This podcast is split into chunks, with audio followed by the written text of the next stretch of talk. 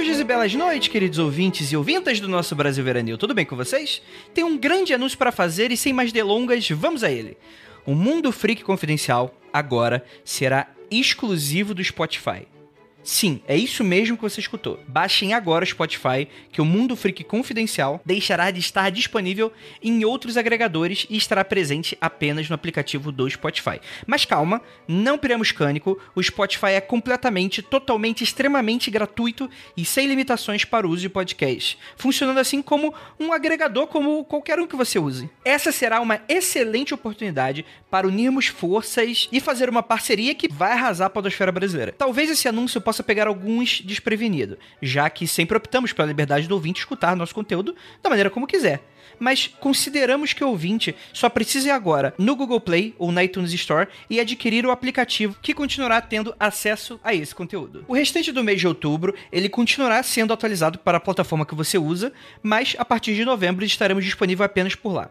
Como sei que temos outros shows, vamos deixar avisado que tanto aconteceu comigo, quanto um cadáver, quanto criptologia, quanto Popularium e a série especial que estamos fazendo agora para outubro, todas elas continuam disponíveis em todas as plataformas e que estamos planejando planejando um retorno triunfal de várias dessas séries que estão sumidas e que estão voltando em peso no mês de novembro. Mas na prática, além da exclusividade, nada vai mudar pra gente. Continuamos com os apoios para financiar os projetos paralelos após o Criptologia acabar, continuaremos com o grupo secreto, as gravações ao vivo, também continuaremos com o site Mundo Freak disponível para ouvintes que continuam usando ele para escutar nossos programas. Sério, gente, vai mudar quase nada para vocês. Esse será o marco para o nosso projeto e esperamos que você entenda e que confie na gente, que estamos aqui para não apenas melhorar o nosso trabalho que fazemos, como a experiência de vocês. Esperamos que vocês entrem nessa com a gente e agora se preparem, porque nos recadinhos desse episódio temos um anúncio super especial para você.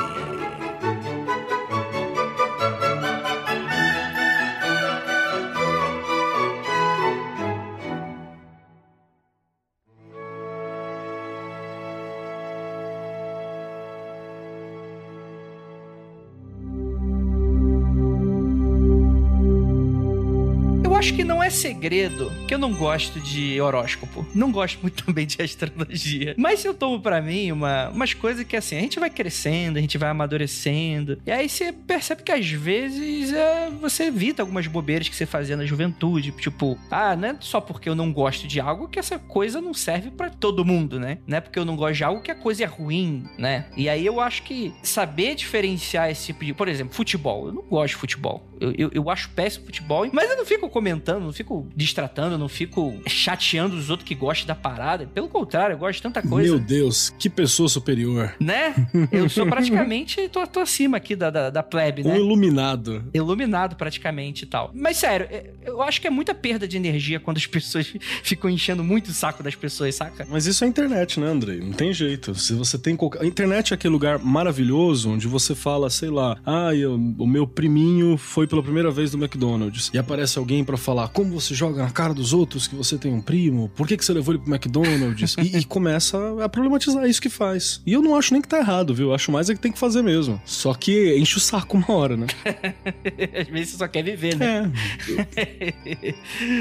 exatamente, exatamente. Jay, você concorda? Você também é um ser humano superior, igual eu, o Keller? Olha, eu não gosto nem de futebol, nem de, de horóscopo, então. Assim, horóscopo nunca fez nada na minha vida. Nunca, nunca me machucou, nunca me ofendeu. Então eu não, não fico muito brava, não. Mas futebol a galera enche um pouquinho de saco. Então eu só evito. e você, Marília? Você é superior igual a gente?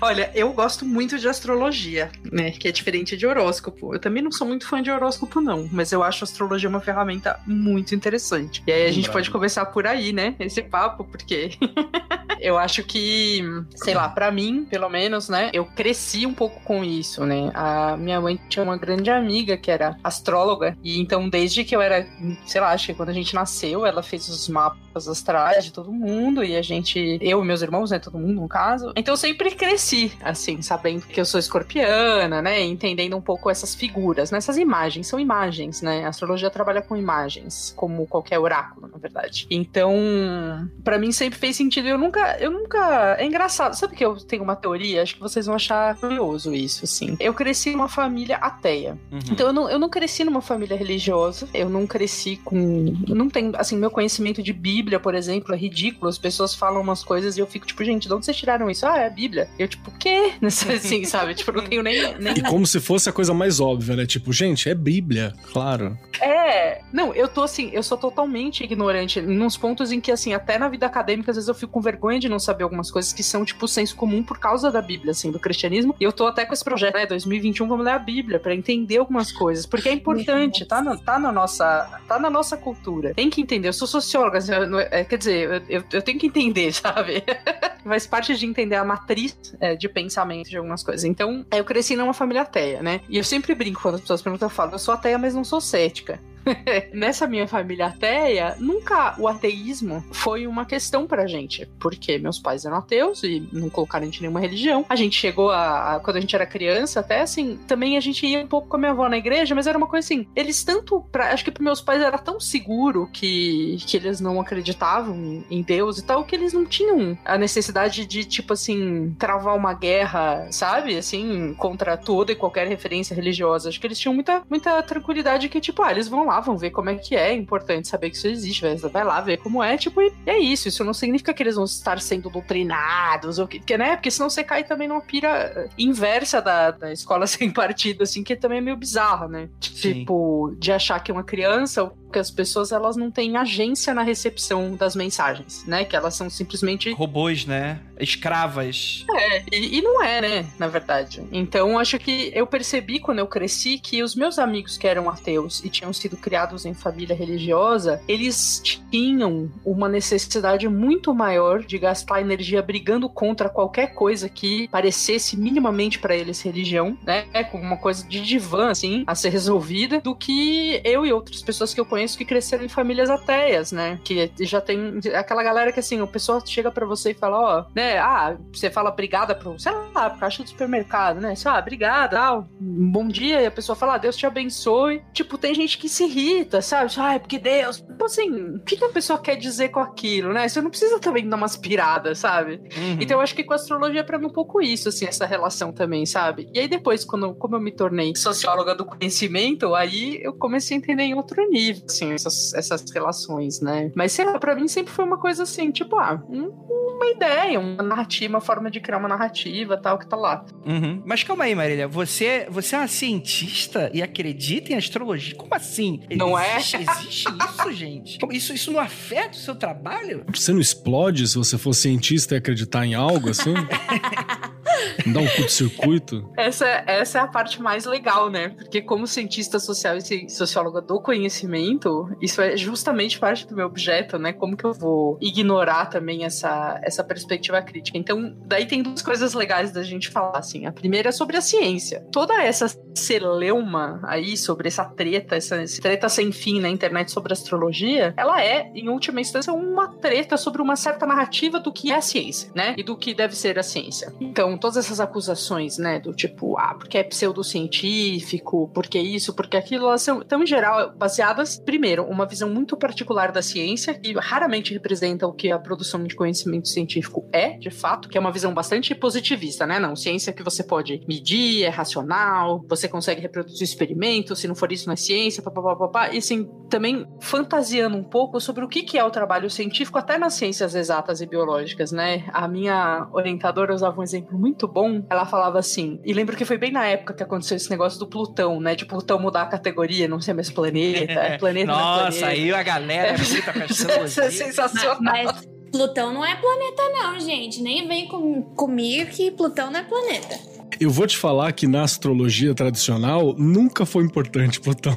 Né? Você, tem, você, tinha só sete, que são os visíveis, né? Os vagantes. O resto, tá ok. Mas eu tenho uma pergunta, porque a astrologia, ela não se propõe como ciência, se propõe? Hum, não necessariamente. Não se propõe. Não se propõe como ciência. E aí essa que é, essa que é a questão, né? Porque assim, por exemplo, mas mesmo na ciência, eu queria, eu queria só voltar pra ciência, porque acho que tem uma coisa muito importante que a gente entender o que, que é o conhecimento científico, sabe? Tipo assim, a gente brinca com o caso de Plutão por quê, né? Por que que Plutão pode, num certo momento, ser considerado planeta e depois não mais? Porque não tem nada em Plutão dizendo que ele é um planeta, não é uma categoria autodeclarada, ele não, tá, não tem uma placa em Plutão falando isso é um planeta. Isso é o planeta, é uma categoria que a gente elaborou na ciência para explicar certas coisas, descrever certos fenômenos, estudar a fundo, ver em que medida eles afetam a gente, como que a gente pode né, usar isso a nosso favor e etc. Então, é dessa maneira que a ciência funciona, interpretando o mundo e também se revisando, né? As coisas, num certo momento, elas vão, vão, a, gente, a explicação vai até certo ponto, depois volta, depois vai, depois volta. Os interesses políticos e econômicos perpassam a ciência diretamente, a gente sabe disso, né? O gênero passa em várias, várias questões sociais, porque a ciência é feita por gente, é feita por seres humanos, né? Por sujeitos. Então isso é muito importante também. Então, achar que a ciência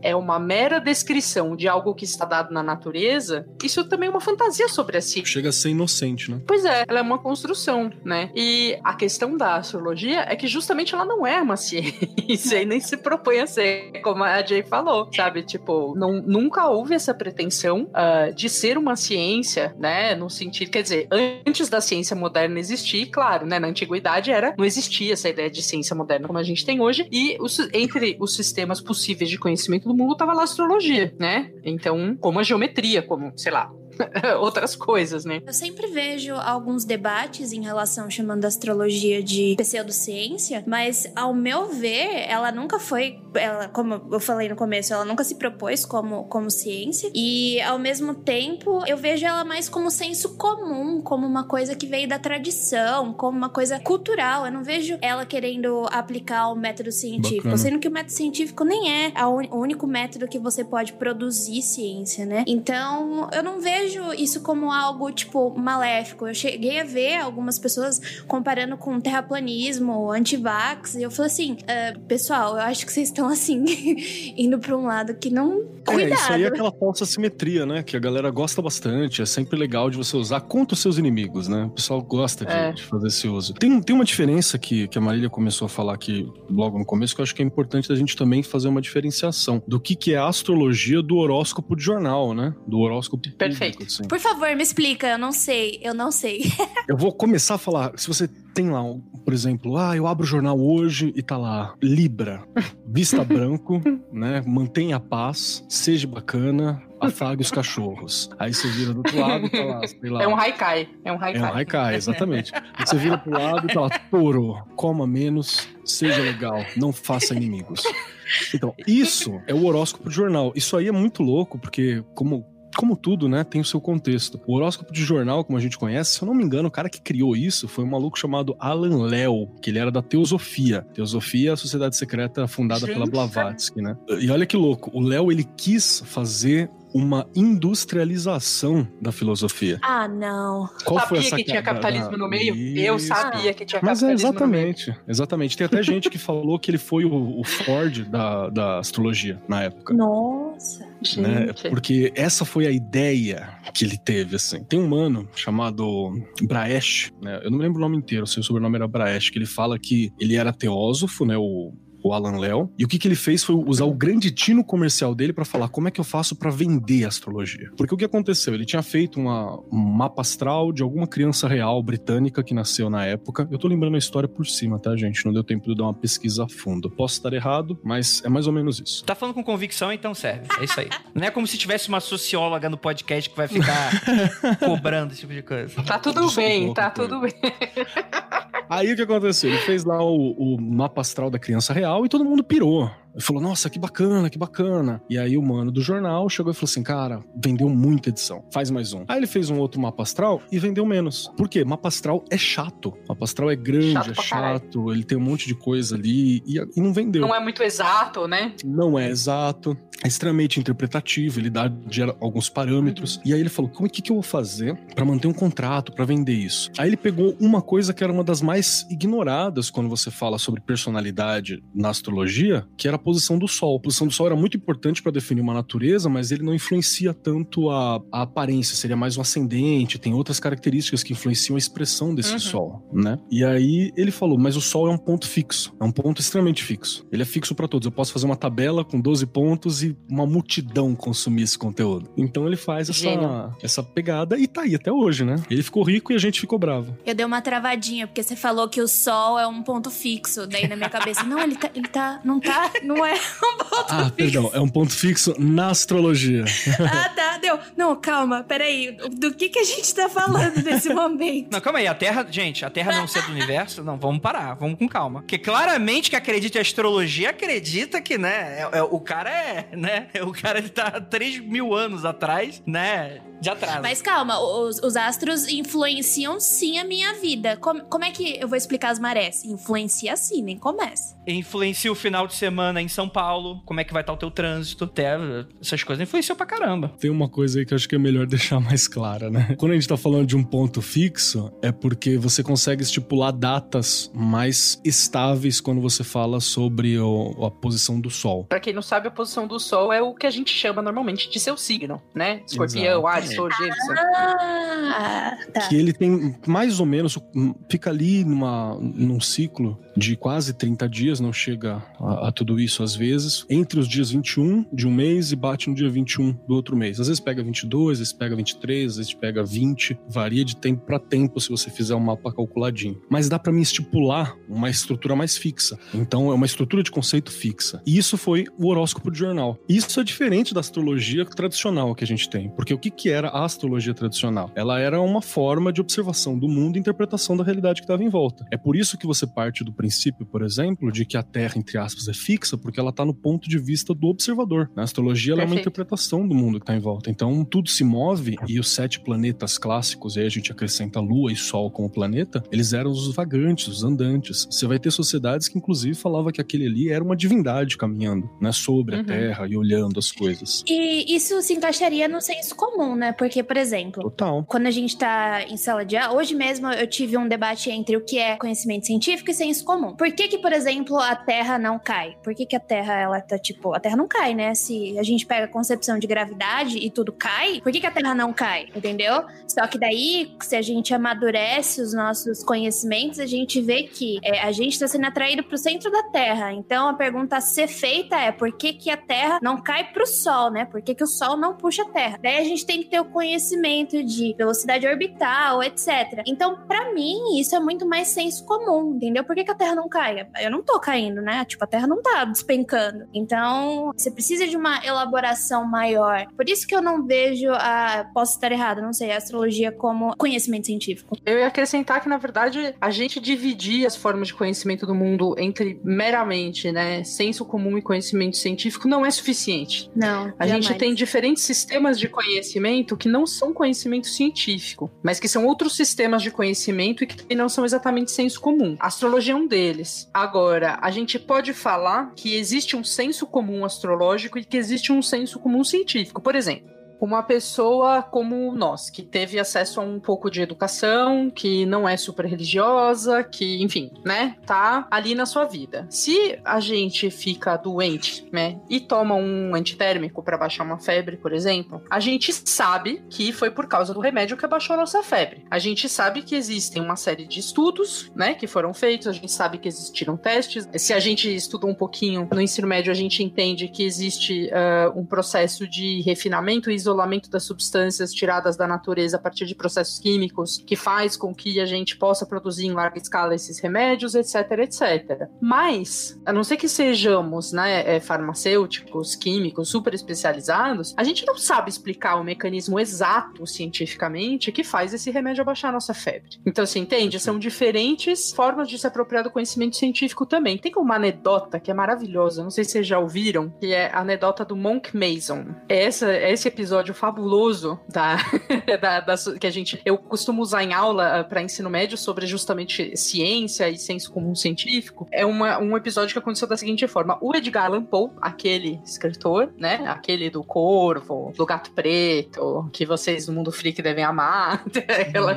ele Nevermore. ele publicou Nevermore. Ele publicou um, um conto E esse conto não estava assinado por ele, ele usou um pseudônimo que era uma versão um pouquinho modificada do nome de um explorador na época, e era um conto desse que era esse explorador contando, dizendo como que ele tinha atravessado não sei que parte do mundo de balão ou tipo numa máquina, uma coisa assim, né? E que era assim, meio que a viagem mais curta já feita entre esses dois pontos no mundo, mas era uma fantasia. As pessoas acreditaram. As pessoas começaram a escrever pro jornal e, e dizer que, nossa, que avanço científico, porque isso, porque aquilo. E as pessoas que mais acreditaram na época não foram as pessoas que não tinham conhecimento científico. Foram as pessoas que tinham algum conhecimento científico. Por quê? Porque ele usou nesse conto, ele usou certos jargões, né, certas palavras, certas ideias, que não faziam nenhum sentido em termos de fato da tecnologia disponível, da, né, das condições físicas e tudo mais. E depois ele teve, teve que vir a público o jornal falar que não, que era um, um, um conto, que era uma, uma, é, uma anedota que ele estava inventando ali e tal, que não era o cara nem existia, né? Mas as pessoas acreditaram e quem acredita foi quem tinha alguma espécie de senso comum científico. Interessante, né? Pensar daí amarrando algumas coisas que vocês falaram e faz muito sentido para a gente entender por que é que um discurso terraplanista cola, por que é que isso cola na cabeça das pessoas, por que é que se consegue, porque não é uma coisa completamente bizarra, não tem um cara falando assim, não, porque Deus quis a Terra plana. É um cara usando uma série de chavões e jargões que a própria ciência usa, só que as pessoas em geral não têm conhecimento para entender de fato, só que esses caras usam isso no discurso, que é um discurso, eu diria, né, não é um discurso pseudocientífico, quando a gente vai falar de terra plana. Discurso anticientífico. É mais grave, porque ele faz parte de um projeto de justamente minar o impacto do conhecimento científico na elaboração de políticas públicas na gestão do Estado. Né? Então, eu vejo dessa forma, assim, acho que é uma coisa bem importante. E muito importante separar isso da astrologia também. Uhum. Eu queria dar um adendo do Edgar Allan Poe. Eu acho que ele não tava só enganando as pessoas, não. Porque foi ele que resolveu o paradoxo da noite escura, né? Um paradoxo da física, do porquê que o nosso espaço é escuro. Ah, porque tem muito corvo. Vai, vai, pode falar. Né? Não, desculpa. O que que foi? não. é que o paradoxo da noite escura é: se a gente tem tantas estrelas no céu, por que, que o nosso espaço é escuro? Daí usa a analogia do campo de girassóis, né? Se você consegue ver um girassol aqui, um campo de girassóis no caso, se você consegue ver um girassol próximo e você tá olhando o campo, você não vê mais um girassol sozinho, você vê uma massa amarela, né? Por que, que isso não acontece com o nosso universo, sendo que tem tantas estrelas? E foi ele que resolveu, teoricamente, foi o Lord Kelvin que colocou em termos matemáticos. Então, o, o Edgar Allan Poe, ele tem muita coisa científica. Por sinal, eu tava até traba eu trabalho com ele na, na divulgação científica. Porra, cara, ele tá muito velho, né? Sacanagem. É. Mas isso é, é, um, é, um, é um discurso que eu e o Keller a gente tem muito no Magicando, que é sobre essa coisa dessa, um pouco dessa mítica, né? De que o, o cientista ele não pode ter uma fé, né? E aí, quando a gente vai falar sobre Isaac Newton, a gente vai falar sobre Einstein, por exemplo, a maneira como eles descrevem, porra, não existem sete cores no arco-íris, existem infinitas cores no arco-íris. Mas sete é o número o cara era astrólogo, né? Alquímico, Tem... astrólogo. Exato, né? O próprio, acho que um das últimas vezes, né, Kelly, que você fala do Einstein, né? A maneira como Einstein vai descrever a luz. É, o Newton ele faz isso também de uma maneira cristã, mas eu disse que o, o Einstein é muito uma coisa, uma coisa judaica, assim, um, um inefável, né? A luz é uhum. sempre presente, inefável, não se alcança. Sim. Ele usa palavras e termos que estão muito associados ao universo judaico uhum. né, para descrever aquele claro. processo. Porque é, é a base cultural do que ele tá tratando, né? Porque ninguém nasce do vácuo, né, mano? Exato. E a ciência é feita por gente que tem cultura, que tá no tempo histórico, né? Que tem, enfim, condições lá da produção do conhecimento. E aí é muito interessante esse negócio da fé, é, Andrei, que você falou, que tem um, uma coisa do Weber, quando o Weber vai falar sobre ciência, o Weber ele tem um conjunto de dois textos clássicos, né? Que a gente aqui no Brasil foram publicados como Ciência e Política. Então ele vai falar da, da, do papel da ciência, né, num, de um lado, e do papel da política, é, relacionando isso com a sociologia, pensando, né, como é que a gente pensa sociologicamente essas coisas? Dá para um sociólogo ele ter, né, ele, ele ter fé, não ter, dá para, enfim, ele vai, ele vai falar de algumas coisas ali. E aí, quando ele vai falar da ciência, tem uma coisa muito básica que ele fala que qualquer pessoa da matemática sabe, mas as pessoas que têm um certo senso comum matemático, ou senso comum científico, mas não conhecem aprofundadamente, não, muitas vezes não chegam a entender, até porque no Brasil, pelo menos o nosso ensino de matemática é infelizmente, até nas melhores escolas é muito lamentável, porque é muita, né, muito, muito aplicado, muita fórmula, é muito pouco conceito, né, muita pouca condição da teoria da, da matemática, que é o seguinte, ele vai dizer assim, a ciência, ela é um sistema que ele tá como qualquer sistema de conhecimento, ele tem alguns pressupostos básicos para funcionar. E que sem esses pressupostos básicos, é tipo assim, é o chão. E sem esse chão, nada vário. Né? Então, assim, para que o sistema científico funcione, a gente precisa ter um mínimo de fé, que é a fé nesses princípios básicos. Então, por exemplo, um deles, e aí a gente vai, vai para filosofia, daí, né, para falar do Hegel, esse cara tão temido, a gente vai para a lógica formal, né? A lógica formal, e, e, e entre várias várias, uh, várias, vários aspectos aí da lógica formal. Essa ideia, por exemplo, de que você tem categorias, né? E quando uma coisa. É... Aí eu brisando já, porque outro dia eu tive até um sonho com isso, com teoria dos conjuntos, cara. Mas, tipo, Deus, até a coisa da. até a coisa da.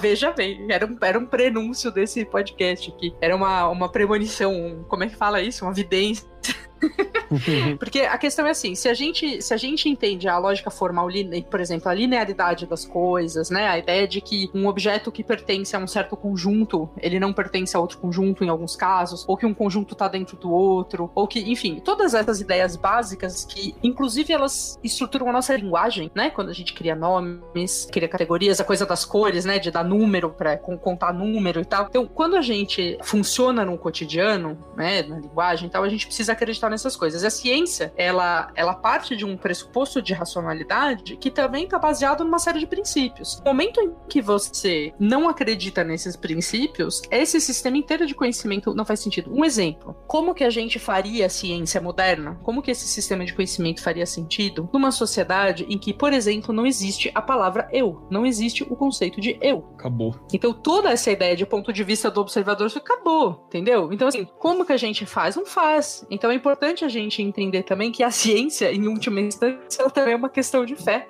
Porque você tem que simplesmente acreditar nesses princípios em algum ponto, né? Porque é, uma, é um sistema no mundo, não tem nada no próprio mundo que diga que vai ser melhor ou pior necessariamente você usar o sistema X ou Y. Cada um vai ter as suas consequências. Agora, é as consequências que importam, nesse caso, da gente pensar para quê. Então, a ciência, ela tem uma série de avanços, ela serve para muitas coisas, mas ela não vai servir para tudo, né? Bem, e a gente vai comentar mais sobre astrologia e, afinal de contas, ciência logo depois dos recadinhos e a gente já volta.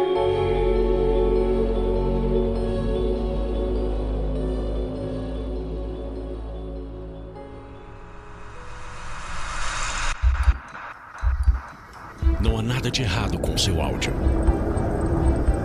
Adentramos agora através dos seus sentidos. Estamos preparando você para o que vai acontecer nos próximos minutos. Além do que conhece por tempo e espaço, o contato com algo além. Não conte para ninguém e nunca olhe para trás, pois este é Mundo Freak Confidencial.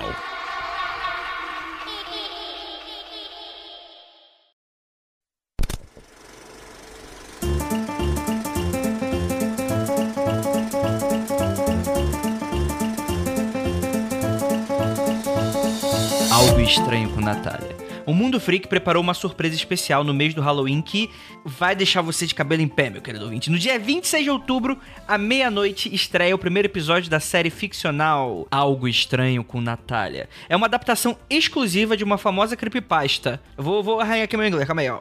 There is something very strange going with my wife. E estará disponível diariamente até o fim de semana do Halloween em cinco episódios. Em meio a uma pandemia que obriga todos a se isolarem dentro de suas casas, casas, a rotina de um casal é quebrada por um evento sobrenatural. Algo estranho com Natália vai retratar a história de Pedro, que ao levantar durante a madrugada, percebe que algo toma forma de sua esposa enquanto ele dorme. Paz, cara, vocês não perdem por esperar. Afinal de contas, vocês perdem por esperar sim. Olha só que você tá perdendo. E logo depois do spot, a gente vai direto pro nosso episódio. Uma produção Mundo Freak. Mas como que eu vou esquecer? Tem alguma coisa aqui nessa casa. Ai, meu Deus, Pedro. Não olha para ela. Ela tá aqui. Isso não devia ter acontecido. Fecha os olhos, Pedro. Eu vou desligar. Eu chego aí o mais rápido possível. Só abre os olhos quando eu chegar.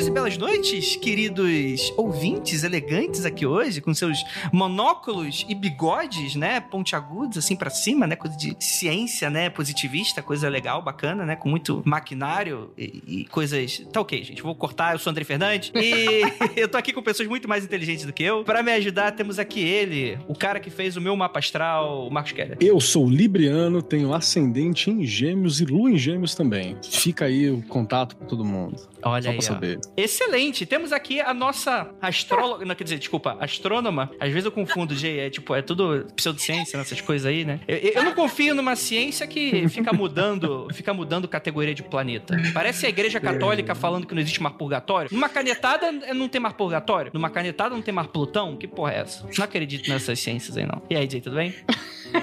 Ai, sofri agora. Nossa, demais. Enfim. Oi, pessoal, tudo bem? Eu sou Ares com ascendente em Capricórnio e eu não faço ideia do que isso significa. Olha. Hum, isso explica muita coisa. Todo mundo fala, isso explica muita coisa e eu fico, hum, explica o quê? O que eu sei é que tem muito chifre envolvido aí nesses signos aí, toma cuidado. Nossa, sou dupla, dupla. Mas um animal sem chifre é um animal indefeso. Como diria a nossa amiga Lili, é, é querível você ter chifre, gente. Nunca deixem o alguém achar o contrário.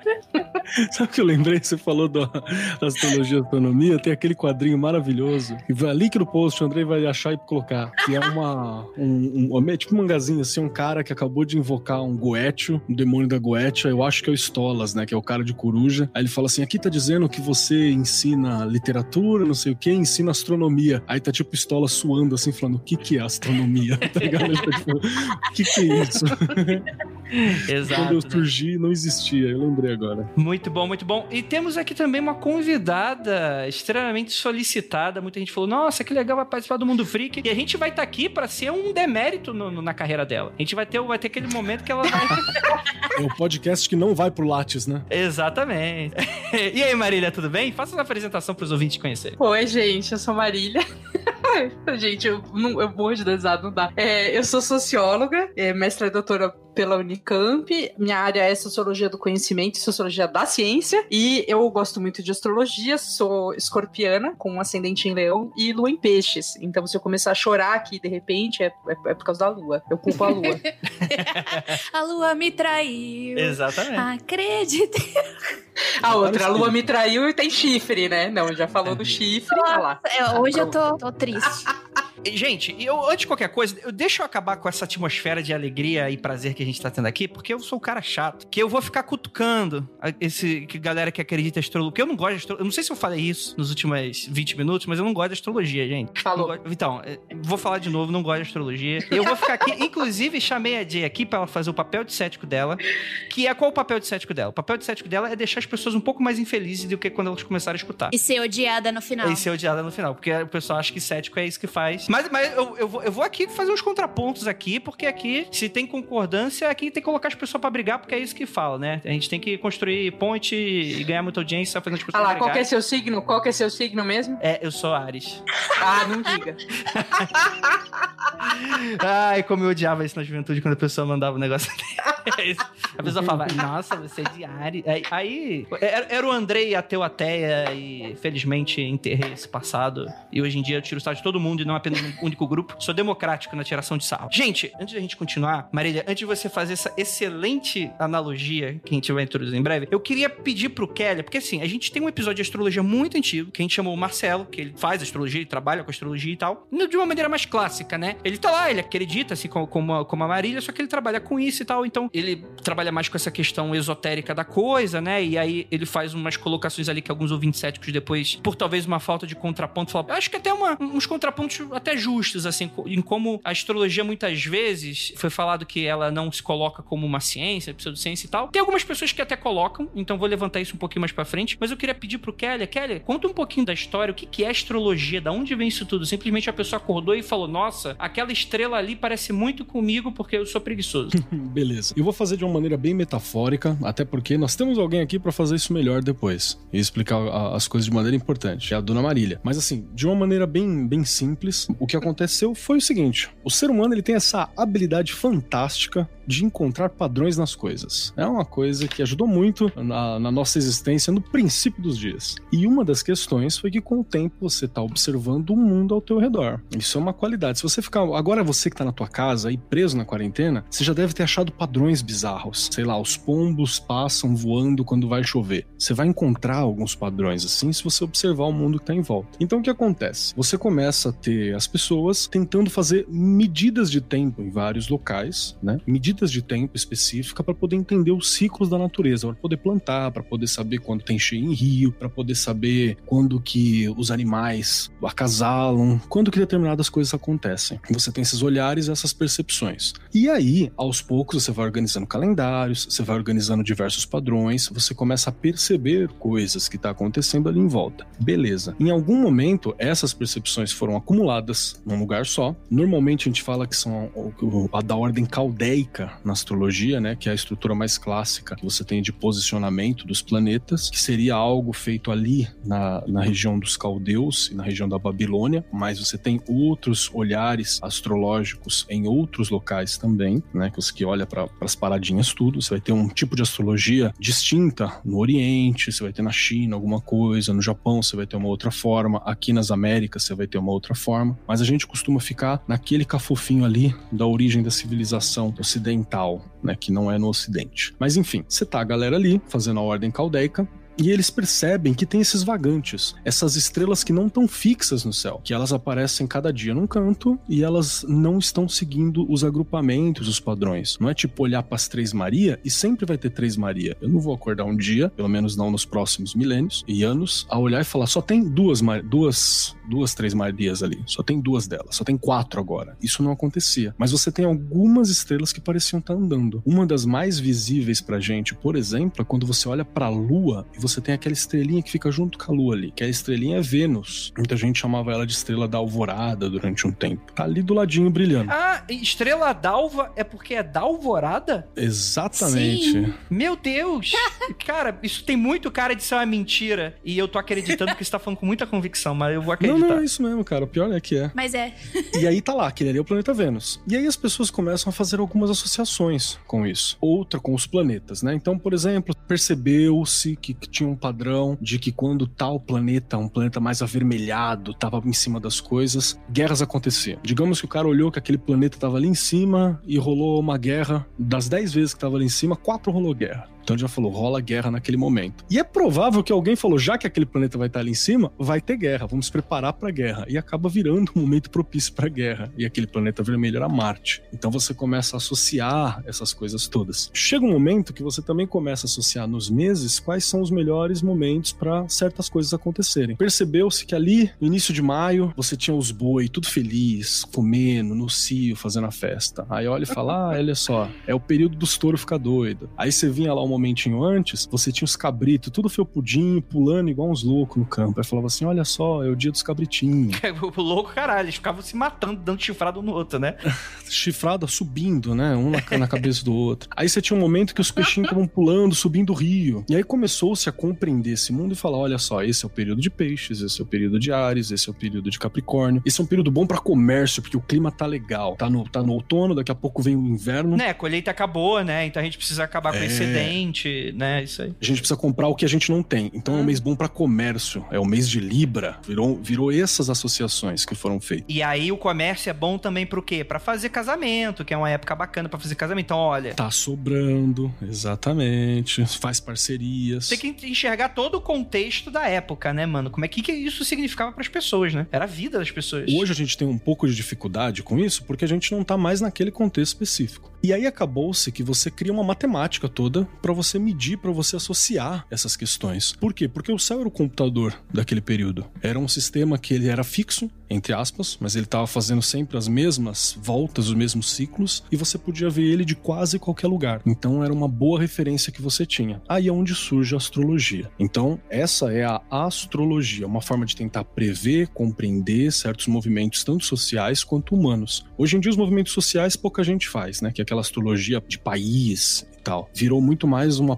protopsicologia para a compreensão individual de cada um e por aí vai. Teve um momento que isso foi ciência, né? Porque ciência, magia, religião era tudo um, bololô único e depois você vai ter as separações catedráticas de cada uma para um lado, né? Com a religião tendo suas catedrais, a ciência tendo suas catedrais e a magia normalmente relegada ao privado, né? Então a astrologia ela um dia até sai dessas catedrais da ciência, né? Que você tinha astrologia nas universidades até o século XVIII, se eu não me engano, em algumas universidades da Inglaterra. E aí você cai, uhum. separa né, de astrologia e astronomia. Basicamente, é esse o histórico aí, de maneira burra e simplória. Marília, agora é o momento que você fala, Kelly, você tá tudo errado, agora eu vou explicar.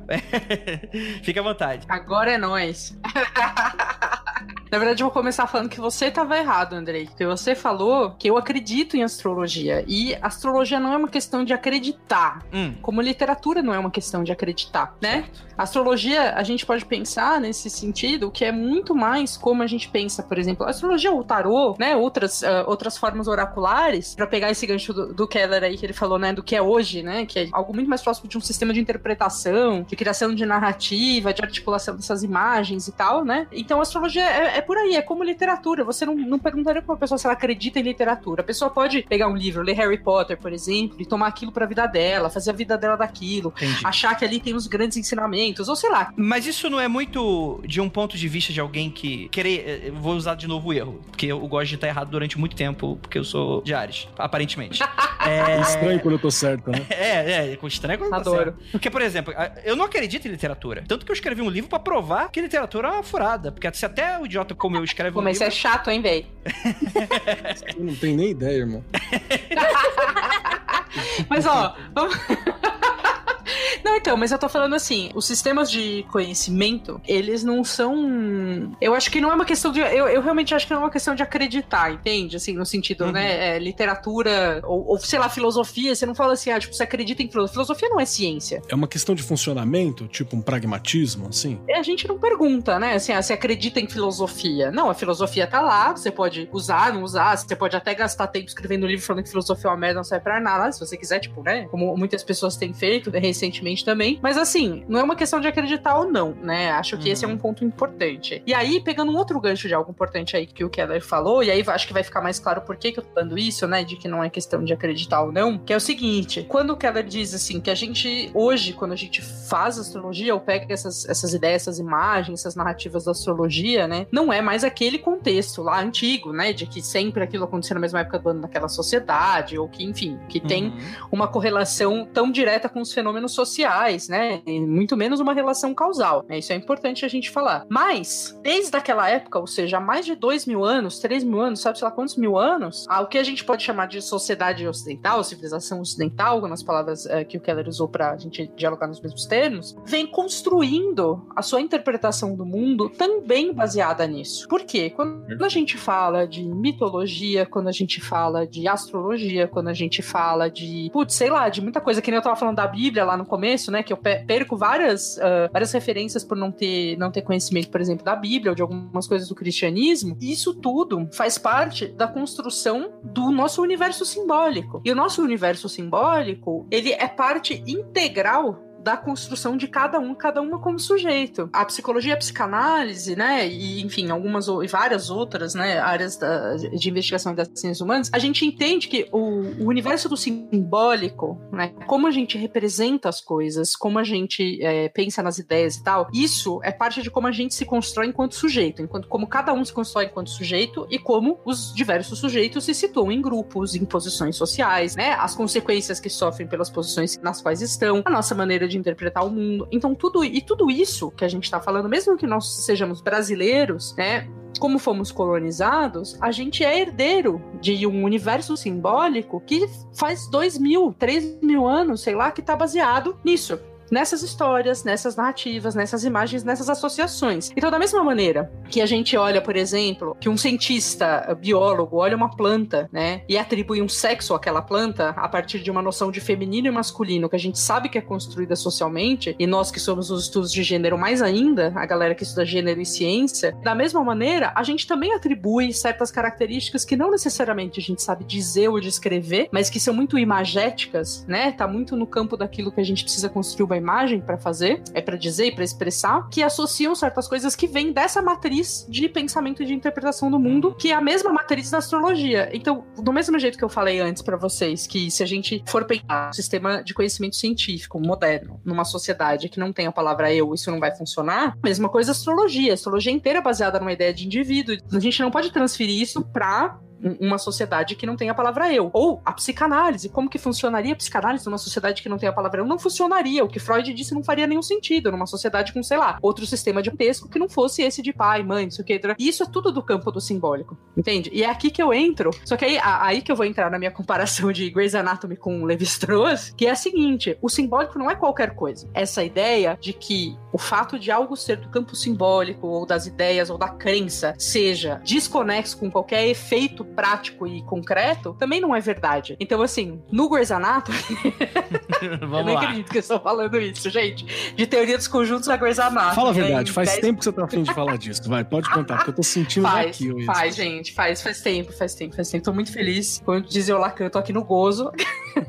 Enfim, no, no Grey's Anatomy, por exemplo, tem vários momentos, isso porque é uma série, né? Imagina quem trabalha de fato com cirurgia deva se deparar com isso, e aí no Levi-Strauss eu vou demonstrar, explicar um pouquinho por quê. No Grey's Anatomy tem muitas cenas, por exemplo, que eles estão fazendo cirurgias, é uma série sobre cirurgiões e tal, eles estão lá fazendo a cirurgia, é, e não tem nada que diga para aquele cirurgião, na maioria dos casos, né, em casos drásticos assim, não tem nada que diga para eles se os pacientes vão sobreviver ou não. Não tem nada concretamente que diga com exatidão, precisão e garantia se o paciente vai numa certa cirurgia sobreviver ou não. Tem um certo, uma dimensão ali que é inexplicável. Sabe-se estatisticamente que X% dos pacientes sobrevivem, então isso aqui é mais seguro, Y% não sobrevivem. Sabe-se que tem 0,01% de chance de acontecer tal coisa, mas às vezes acontece, ninguém sabe dizer por que, que acontece com uns e não com outros. Tem sempre um aspecto ali do desconhecido, né? E é isso que nesse texto do Levi-Strauss, que é, é muito interessante, que, que chama, né, O Feiticeiro e Sua Magia, ele fala um pouco, e eu queria, se não for ficar muito chato, eu queria ler um pedacinho, pode? Pode, por favor. Eu juro que eu leio, eu juro que eu leio de uma maneira muito animada, assim, para vocês. Mas ele tá falando nesse texto, ele tá falando do efeito dos enfeitiçamentos ou das condenações feitas por feiticeiros em certas sociedades e como que as pessoas acabam efetivamente morrendo pela maldição. Por que isso acontece? Então, se o, o efeito da magia é magia, né? O cara não tá imputando nenhum mal direto fisicamente àquela pessoa e tal. Então, aí ele diz o seguinte, ele fala, desde os tempos de Canon, outro autor, percebe-se mais claramente sobre quais mecanismos psicofisiológicos estão fundados os casos, atestados em inúmeras regiões do mundo de morte por conjuro ou enfeitiçamento. Um indivíduo consciente de ser objeto de um maléfico é intimamente persuadido pelas mais solenes tradições de seu grupo de que está condenado. Parentes e amigos partilham dessa certeza. Desde então, a comunidade se retrai, afasta-se do maldito, conduz a seu respeito como se fosse, não apenas já morto, mas fonte de perigo para o seu círculo. Em cada ocasião e por todas as suas condutas, o corpo social sugere a morte à infeliz vítima, que não pretende mais escapar àquilo que ela considera como seu destino inelutável. Logo, aliás, celebram-se por ela os ritos sagrados que a conduzirão ao reino das sombras incontinente, brutalmente privado de todos os seus elos familiares e sociais, excluído de todas as funções e atividades pelas quais o indivíduo tomava consciência de si mesmo, depois encontrando essas forças tão imperiosas novamente conjuradas, mas somente para bani-lo do mundo dos vivos, o enfeitiçado cede à ação combinada do intenso terror que experimenta da retirada súbita e total dos múltiplos sistemas de referência fornecidos pela convivência do grupo. Enfim, ficou ruim essa, né? Ficou muito longa, depois você corta. É, a sua inversão decisiva que, de vivo, sujeito de direitos e de obrigações, o proclama morto, objeto de temores, de ritos e proibições. A integridade física não resiste à dissolução da personalidade social. E aí ele pergunta, né? Ele fala como se exprimem esses fenômenos complexos no plano fisiológico, quer dizer, no corpo, né? Tipo, por que, que tem um efeito no corpo? Ele, ele repete aqui esse, essa referência aqui do, do Canon, que é um texto que chama Voodoo Death, né? A, de, a morte por voodoo. Canon mostrou que o medo, assim como a cólera, se faz acompanhar de uma atividade particularmente intensa do sistema nervoso simpático essa atividade é normalmente útil, acarretando modificações orgânicas que possibilitam ao indivíduo se adaptar a uma situação nova. Mas se o indivíduo não dispõe de nenhuma resposta instintiva ou adquirida para uma situação extraordinária, ou que ele considere como tal, a atividade do simpático se amplia e se desorganiza, e pode, em alguma hora, às vezes, determinar uma diminuição do volume sanguíneo e uma queda de pressão concomitante, tendo como resultado desgastes irreparáveis para os órgãos da circulação. Eu sempre falo que isso é um pouco parecido com o que a gente fala hoje sobre estresse. Você vai no médico e o cara, tipo, fala, né, ah, você teve um ataque do coração, qual é a causa? Ah, estresse. Tipo, mas estresse é o quê, né? Tipo assim, uhum. não é um, uma substância química que tá lá, tipo. Não é algo mensurável, né? É, e o estresse pode ser muita coisa. Pode ser uma mulher vítima de violência doméstica, né? Quer dizer, pode ser uma pessoa que tá sendo uh, ostracizada numa comunidade religiosa porque ela é LGBT, pode ser muitas coisas. Então, a gente precisa entender uh, nesse campo, né? Então, ele vai falar que tem vários casos de uh, traumatismo de campos de batalha, tá? Operações cirúrgicas, etc. E quando vão fazer autópsia, ninguém consegue saber qual é a causa, né? Então, é inconclusivo. Então, ele vai falando disso. E aí ele fala, não tem... É, isso faz com que a gente não tenha razão para duvidar da eficácia de certas práticas mágicas, né? Essas são as palavras do Levi-Strauss. E o que isso tem a ver com a história da astrologia? Tem a ver que essa disputa que acontece aí no, no, no debate uh, público, dizendo que, ah, a astrologia, é, você acredita ou não acredita, se é ciência, se não é ciência, são... elas parecem, para mim, que colocam a questão numa chave que é um pouco falsa, no sentido de que não, não dá conta do que significa toda essa questão com o sistema simbólico, né? E fica com uma visão positivista de ciência que também não, não ajuda muito a gente a entender. Então, assim, quando a gente fala assim, ah, mas tal coisa é efeito placebo. É efeito placebo quer dizer o quê? Que aquela substância específica não é a causa daquela reação. Não quer dizer que a pessoa não teve a reação. Quer dizer que a pessoa é maluca, que ela tá sonhando, né? Porque, inclusive, é muitas vezes mensurável. Você vê lá que a pressão da pessoa aumentou, você vê lá que, né? Quer dizer, tá tendo uma resposta do corpo. Então, é muito interessante a gente pensar nesse sentido para entender que a astrologia, a gente pode entender os limites de como e para que ela funciona, mas ela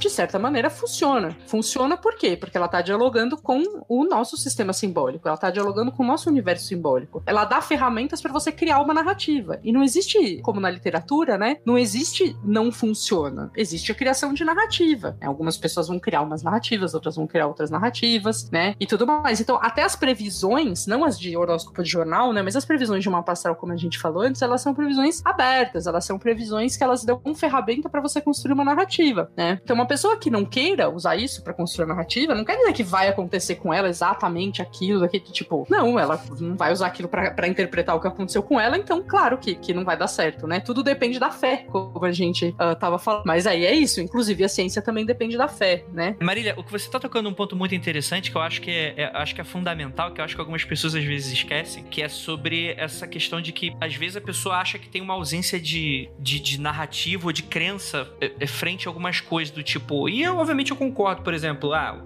um ateu ele, ele, ele, é, ele tem ausência do, da, da, fé em algum Deus. Eu, eu consigo entender isso. Só que às vezes eu acho que as pessoas confundem muito. Parece que a pessoa ela se coloca como um robô dentro da sociedade do ponto de vista racional, né? Como se a racionalidade fosse um ponto-chave querível em que você consegue ficar dentro dessa bolha e toda vez que você sai dela, você tá errado, porque algo que não é racional não é querível, né? Sendo que esse tipo de coisa é algo que simplesmente não existe. Uma pessoa que gosta muito de ciência, uma pessoa que, que aplica, por exemplo, ou finge, né? Imagina que aplica o um método científico pro cotidiano. Tem gente que acha que faz isso todo dia, pra, tomando café na rua, e não é verdade.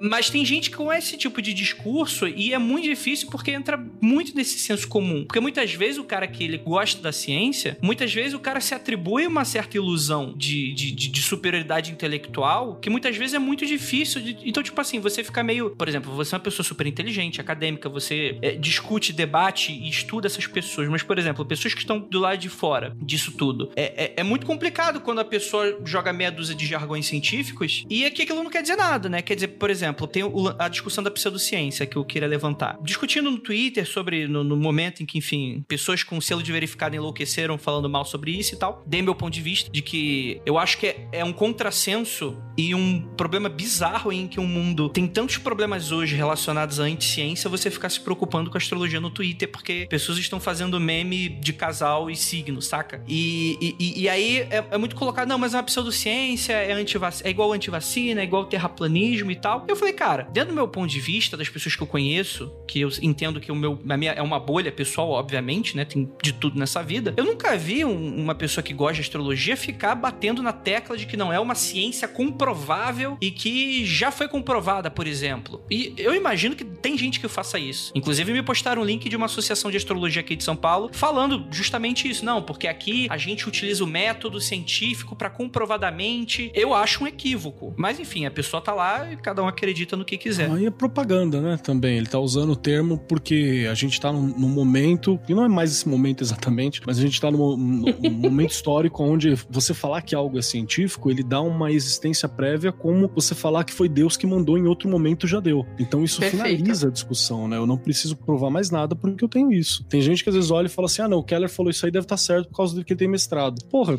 devo estar errado pra caralho, inclusive. Eu sei falar de quadrinhos, tá ligado? E olha lá, ainda tem gente que fala muito melhor que eu, tipo a Que veio aqui conversar com a gente. Então é sempre essa ideia de que eu tô evocando o que tá em voga como autoridade. E é isso que essa galera da, da astrologia ciência aí tá usando como propaganda, né? É o coach, é o famoso coach, Rogerinho.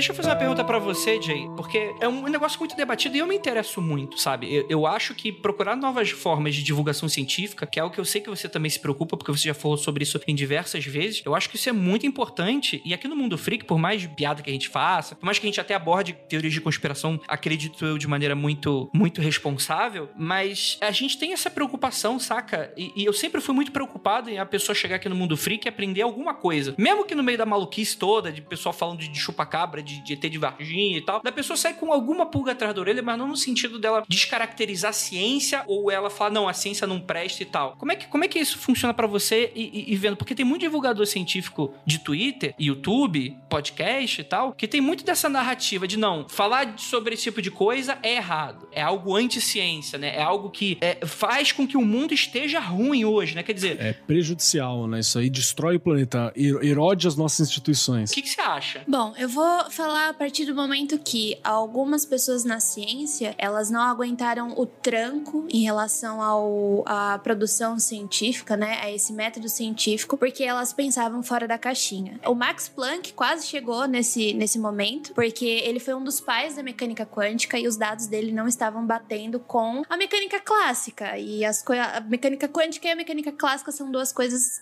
totalmente diferentes. Isso fez com que ele sofresse, ou seja, as coisas não estavam batendo com o método científico. A gente também tem o Lor- o Lord Kelvin, que por pensar diferente do consenso da época, ele foi muito criticado e muitas vezes falado de que ele estava errado, e na verdade ele não estava. É, desculpa, o Lord Kelvin não, é o Boltzmann. O Boltzmann, ele acabou se suicidando por conta da- dessas intrigas no meio científico. Fora que Newton também, eu já li alguns artigos. Esses dias eu tava é, lendo bastante sobre Newton. Eu não sou uma fã de Newton, por sinal, porque ele era muito treteiro, mas ele era teólogo e ele tinha um, um- ele falava muito mais sobre religião do que ciência é, em determinado momento. Então, todos os cientistas, eles, os mais famosos, né, que fizeram grandes descobertas, foram contra o método científico. Mas o método científico é o mais aceito na, na ciência para falar sobre, né, para fazer produção de ciência. Inclusive no meu meio, que eu sou no meio da física. Então, é quase uma regra. Mas como eu sou da, também da, da educação, a gente sabe que a produção de conhecimento não é, como eu falei de início, não é só sobre o método científico. E a discussão da astrologia como ciência é exatamente isso, né? Porque a característica fundamental da ciência, ela se é baseada na observação da natureza e na experimentação. E a partir do momento que você começa a fazer esse tipo de, de experimentação na astrologia, ela não acontece, né? Então, nas últimas décadas, vários cientistas, eles tentaram testar as previsões que a astrologia faz, né? Então, eu trouxe aqui até alguns experimentos, caso alguém esteja interessado. Teve um teste duplo cego da astrologia que ele foi proposto por, por um físico físico chamado Sean Carson. Ele é da Universidade da, de Califor da Califórnia. E foi mais ou menos assim: vários grupos de voluntários eles forneceram informações para que uma organização astrológica bem estabelecida ela produzisse um horóscopo completo da pessoa, que também preenchia questionário de personalidade completo, né? Pré-estabelecido de comum acordo entre os astrólogos. Então, essa organização astrológica que calculava o horóscopo completo da pessoa, junto com 28 astrólogos profissionais que tinham aprovado o procedimento antecipadamente, selecionavam entre três questionários de personalidade aquele que correspondia a um horóscopo calculado. Ou seja, como haviam três questionários e um horóscopo, a chance de acerto aleatória é de um terço. É mais ou menos 33%, certo? Então, os,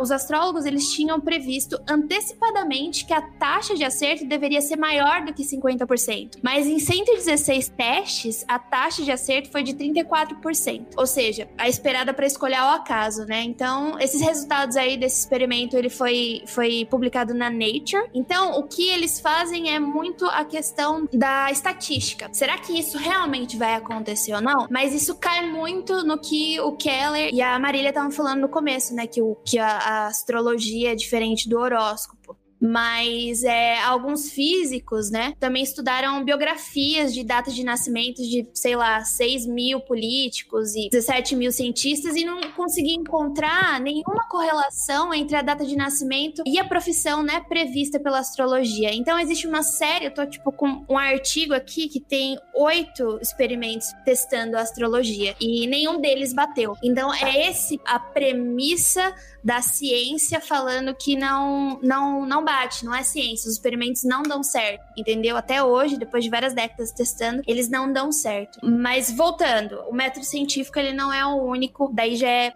já, é, já parte para minha opinião e o que eu acredito. O método científico ele não é a única produção de conhecimento e se a gente se ater a isso, a gente tá muito errado e bem capaz que a gente não, não crie progresso de forma mais, mais rápida por causa disso. Eu ia falar uma coisa que acho que complementa um pouco o que a Jay falou, que é essa questão de que a gente tem muitas formas de analisar e observar e registrar conhecimento, inclusive científico, sobre um objeto, né? É, inclusive, nas ciências sociais, por exemplo, a gente não faz experimentação, porque a gente não tem como botar as pessoas em um laboratório. Isso não quer dizer que não tenha método e nem que não tenha método científico e nem que não seja ciência, né? No caso das ciências sociais, estou falando, não das humanidades em geral, porque tem humanidades que não são ciências, como a filosofia, e isso é bom. é, isso não é, não é ruim, necessariamente. E mesmo quando não é ciência, tem método, né? Tem um rigor analítico, tem método, existem parâmetros para se produzir é, conhecimento dentro daquela área. Então, acho que essa é, é uma questão importante da gente colocar. Aí, pensando um pouco na ciência, para complementar um pouco o que a Jay estava colocando, fiquei escutando ela contar do, do, dos físicos, né? E pensando muito no, no Bourdieu. Bourdieu é um sociólogo que estudou muito a ciência, sociologia da ciência, sociologia do conhecimento. Eu estudei bastante a obra dele, vou dar um curso que começa agora nessa quinta-feira, aliás, ah, sobre, lá no espaço da revista Cult. Uma coisa que o, o Bourdieu sempre, sempre coloca, e que eu acho que é muito interessante, é a gente sempre lembrar, quando a gente está falando de ciências, por exemplo, história da ciência, que é uma área que a, a Jay tem bastante entrada, né? A gente sempre lembrar que, assim como as pessoas não nascem num vácuo, pegando algo que o André falou lá atrás, né? As ideias também não nascem num vácuo. Então, quando uma ideia nova é elaborada, ela sim, ela é elaborada a partir de coisas que já existem, mas ela é nova. Então ela chega em espaços, né, intelectuais, científicos, de produção de conhecimento, às vezes espaços políticos, que já tem uma certa verdade estabelecida ali, né? Então sempre que começa a ter destaque algum autor ou uma ideia nova começa a aparecer, sempre isso está em relação ao que estava lá antes, tanto por opor o que estava lá antes, né, ou por ver uma insuficiência naquilo que estava lá antes, quanto quando aquilo, essa ideia nova chega e daí sim as pessoas se opõem àquilo né, de certa forma. Eu estudei no doutorado, por exemplo, a recepção no Brasil do conceito de gênero. Por que, que a gente falava sexo até um certo momento uh, do, do, debate, né, político, do debate científico, etc.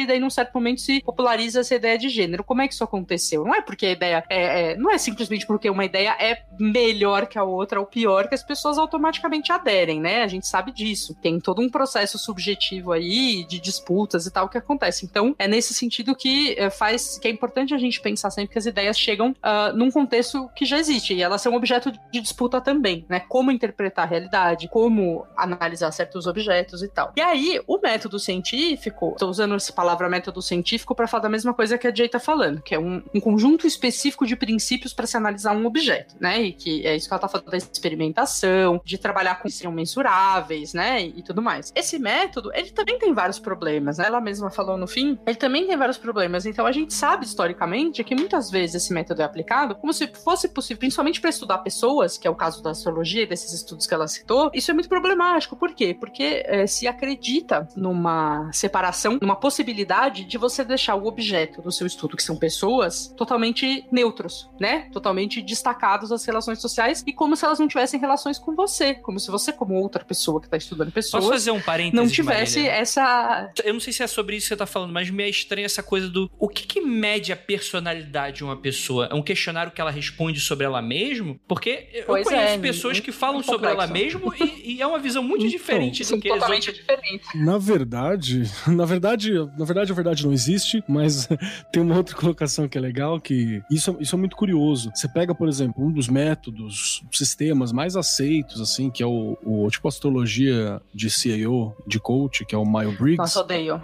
Ai, É, a galera adora, é muito legal. E ele, e ele é bacana, você faz assim, você fala, nossa, que legal, ele, ele, ele complementa isso e tal. Mas se você fizer na segunda-feira, vai ter um resultado. Se você fizer na Claro. sexta-feira, você vai ter outro resultado, né? Porque E ao longo da vida também. e ao longo da vida você vai ter outros resultados, porque a personalidade ela é mutável, né? Você tudo flui, né? Plantas você tá num, num canto, você recebe Uhum. determinados influências, determinadas coisas, você se transforma em outra coisa. E aí vou fazer uma rápida defesa conceitual a ideia da astrologia, que ela trabalha com a ideia de que você possui parâmetros, né, onde você trabalha dentro dos parâmetros, parâmetros largos que você trabalha dentro deles, mas a mutabilidade durante esse processo, ela vai existir. Então não é uma coisa Uhum. estruturada, ah, você tem, sei lá, Marte em câncer e você vai evitar conflito. Não, não é essa a ideia, né? Isso, Uhum. isso vai se explorar de outras formas a tua relação com o conflito, com o conforto e tal. Então tem ainda um princípio de mutabilidade, não é essa coisa inefável, né, inexorável e fixa que é proposta muitas vezes. Eu entendo que na nossa cultura a gente queira hoje consumir essas coisas fixas pela dose cavalar de incerteza que a gente tem do mundo, né? Então é, o fixo ele vende, o fixo ele, ele é sedutor muitas vezes, mas não é bem assim. Mas sabe o que é, Keller? É aquela coisa irritante. Jay, me- se, se junte comigo nessa minha Eu, inquietação. eu, eu tô.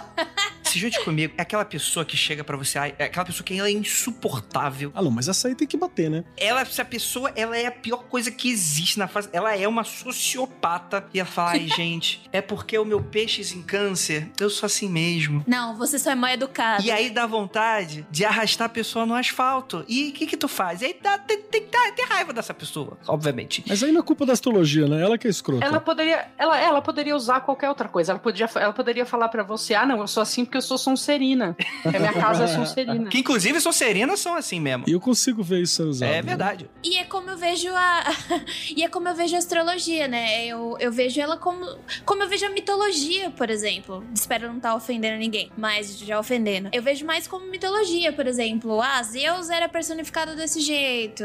É, Atena era personificada desse jeito. Ares é personificado desse jeito. Eu não, eu não me vejo. As pessoas falam que eu sou encapetada. Eu sou um amor de pessoa. eu Não entendo isso. Você entendeu? Então eu, eu vejo mais como uma mitologia. Mas eu, eu gosto disso, Jay. Sabe por quê? Porque eu entendo que mito é sinônimo de mentira, mas eu não tô falando sobre isso, né? As pessoas, elas tendem a crer que histórias e narrativas e mitos, elas são algo depreciativo porque não tá no debate do âmbito racional, né? Mas eu criando histórias, né? Eu interessado nisso, né? Escrevendo conto, fazendo aqui os audiodramas e tal. Mano, eu acredito no valor da narrativa tem na vida das pessoas. E, e isso de maneira espiritual até. E quando eu falo espiritual, eu não tô falando... Isso, obviamente, é uma visão minha, completamente minha, né? Que talvez algumas pessoas compartilhem. Mas eu não tô falando espiritual no campo da alma, no campo do espírito esotérico. Eu tô falando num campo do sutil, do tipo, cara, às vezes você lê um livro, é alimento pra sua alma. E isso é o que eu acredito. Assistir um filme. Quantas vezes, quantas vezes a gente não fala assim, ah, eu tô precisando hoje assistir um episódio de Grey's Anatomy pra ficar, né, na Uhum. mesma referência de antes.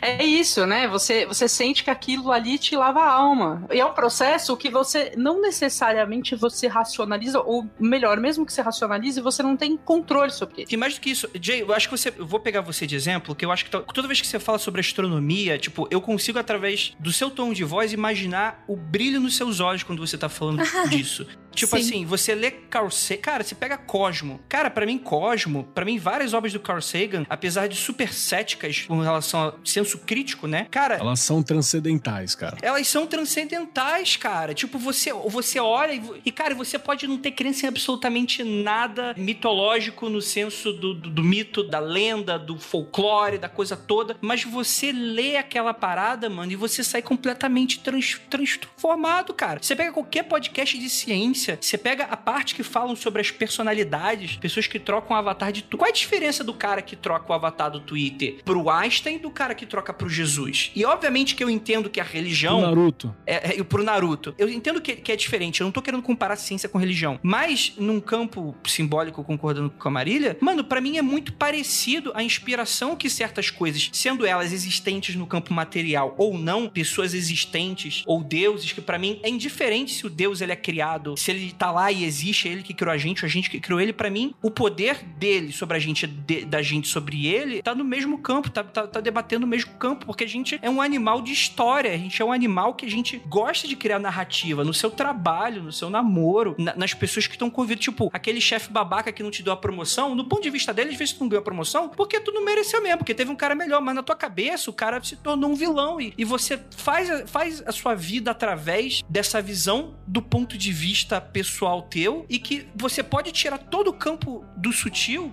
eh, fingindo que você conseguiria fazer isso, né? Mas você vai colocar os, os deuses, as narrativas, tudo, o Tolkien que você curte. E, cara, Isaac Asimov, você quer algo mais mágico. Os robôs de Isaac Asimov, eles são movidos a cérebro positrônico. Isso nem sequer existe, isso não, não faz sentido. Aquela é uma analogia para lidar com o ser humano, mano. Isso para mim é muito espiritual, saca? Tem uma, uma, coisa que eu acho que é importante, só para ressaltar, André, dentro, dentro que você falou, que mesmo. Eu acho que no Brasil de 2020, no mundo de 2020, a gente não vai ter ninguém aqui que diga que uma narrativa não, é, não tem poder. Se você ainda pensa assim, reveja teu mundo, né? A gente tá vivendo uma realidade de brigas de narrativas, inclusive, para modificar a percepção que você tem da realidade do todo. E tem uma coisa que eu acho que é, ela é muito importante também, que você citou isso, você tangeu isso, que é você ter alguma capacidade de criar a sua própria narrativa sobre sua própria existência. Porque também é outro problema que a gente tem. No, no geral, e sendo aqui bastante abrangente também, a gente tem, não tem tanto poder sobre a nossa vida quanto nós gostaríamos que tivéssemos. E é muito sofredor você perceber que até uma, uma certa instância,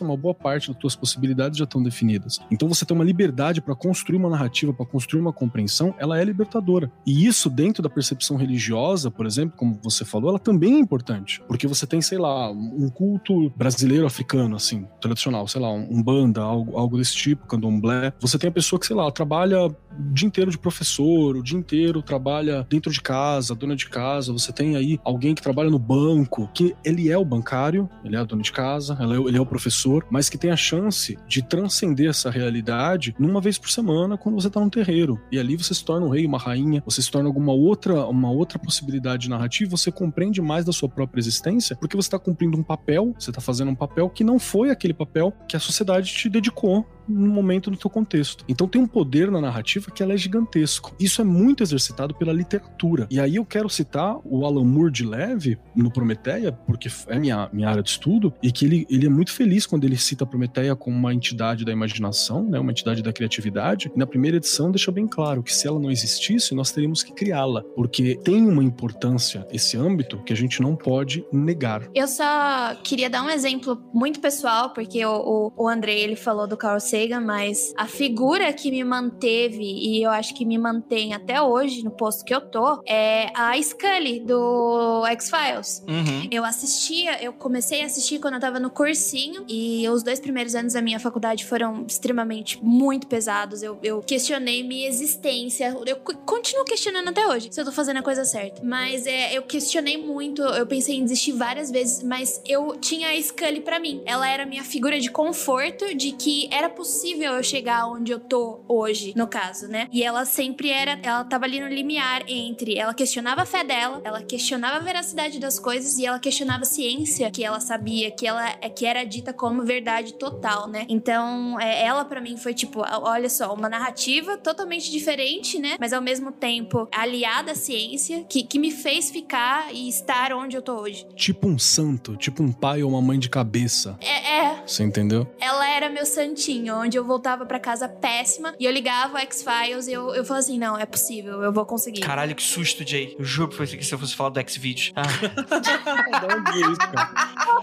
Agora acho que a gente tem que voltar pra astrologia, né? Deixa eu falar uma coisa. Nesse caso da Scully, por exemplo, Jay, olha só. Imagina que você tá falando de uma pessoa e essa pessoa, ela tem um monte de características, algumas mais objetivas, outras menos, que você reconhece e você identifica com a Scully. Algumas delas você sabe explicar. Você sabe, essa pessoa faz tal coisa que é parecido com a Scully, essa pessoa faz tal coisa que parecido com a Scully. E aí você, um dia, para explicar de quem você tá falando, para dar um exemplo da personalidade da pessoa, você fala, ah, ela é tipo a Scully. Ela é uma Scully. Você transforma a Scully num arquétipo. É isso que a astrologia faz. A astrologia faz isso. Então, é, você estaria fazendo a mesma operação que a astrologia. Não quer dizer que é uma mentira, mas é uma narrativa. Oh, meu Deus! Pra agrupar essas categorias, entendeu? e aí, assim, só para falar uma coisa que é importante, né, que eu notei aqui, quando a gente fala dessa coisa do controle, que o Keller colocou muito bem, tem essa outra dimensão que é a gente nem se conhece, né? Quando eu, eu, eu falo, assim, normalmente que o, o, Freud, quando ele desenvolve a ideia de inconsciente, é um choque na época. Hoje, hoje tá até no senso comum científico da forma, né, que ah, a pessoa tem subconsciente, tem consciente, a gente usa como figura de linguagem, sem nem saber muito bem o que significa, mas quando ele propôs isso, era um absurdo. As pessoas falaram, como assim? Você tá falando que as coisas coisas que eu faço, eu faço sem querer. Você tá falando que eu não tenho controle total das minhas ações e dos meus desejos, né? Que eu tenho desejos reprimidos, ou que, que absurdo é esse? Foi um choque. Mas hoje a gente vê que isso tem todo sentido. Quer dizer, as pessoas, os sujeitos na modernidade, nós todos, né? Nós somos atravessados por um monte de, de relações e de construções de representação e do simbólico. Muitas vêm da cultura, muitas vêm da nossa experiência pessoal, muitas vêm do encontro entre a cultura e a nossa experiência pessoal. E a gente vai se construindo aí nesse caldo, né? Enquanto enquanto pessoa. E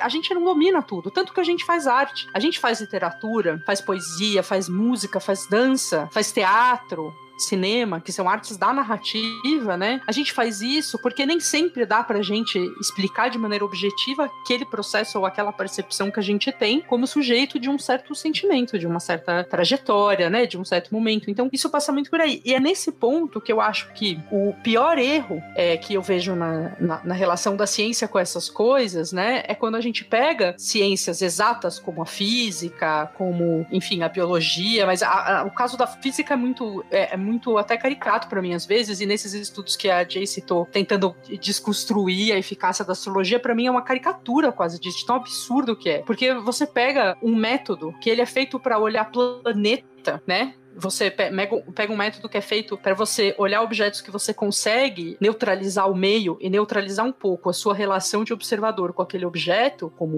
uma planta, uma célula, né? E você quer aplicar aquilo para pessoas, em que o simples fato do, entrevistador ser negro ou branco faz diferença na resposta que o cara vai dar, que não é necessariamente a resposta de verdade, mas às vezes a resposta que ele acha que o entrevistador quer ouvir. E a gente tem um putacum nas ciências humanas, nas ciências sociais, e a gente chama de ciências humanas e sociais porque a gente tem um putacum em fazer isso, e que as ciências exatas biológicas, etc., pegam o jogo no lixo, porque vão ficar tentando fazer pesquisas com seres humanos sem considerar as relações sociais, a posição dos entrevistadores, né? A própria estética de uma sala. Você fala, ah, não, mas aí você põe o cara numa sala vazia, a estética da sala. Se você bota um sofá que parece uma pessoa mais pobre vai perguntar se, sei lá, paga para sentar. Ela vai, tipo, pedir licença para sentar uma outra não vai. Uma que é rica não vai, entendeu? Então, assim, essas coisas elas entram muito na, pesquisa com seres humanos, né? Então, eu também faço esse apelo aqui pra galera que é das ciências, né, exatas, biológicas, aprender um pouco as ciências humanas, como, como entender essas relações de uh, ferramenta de observação com o objeto observado, no caso de seres humanos, né? Imagina, a licenciatura dentro da física é uma grande chacota. É muito complicado.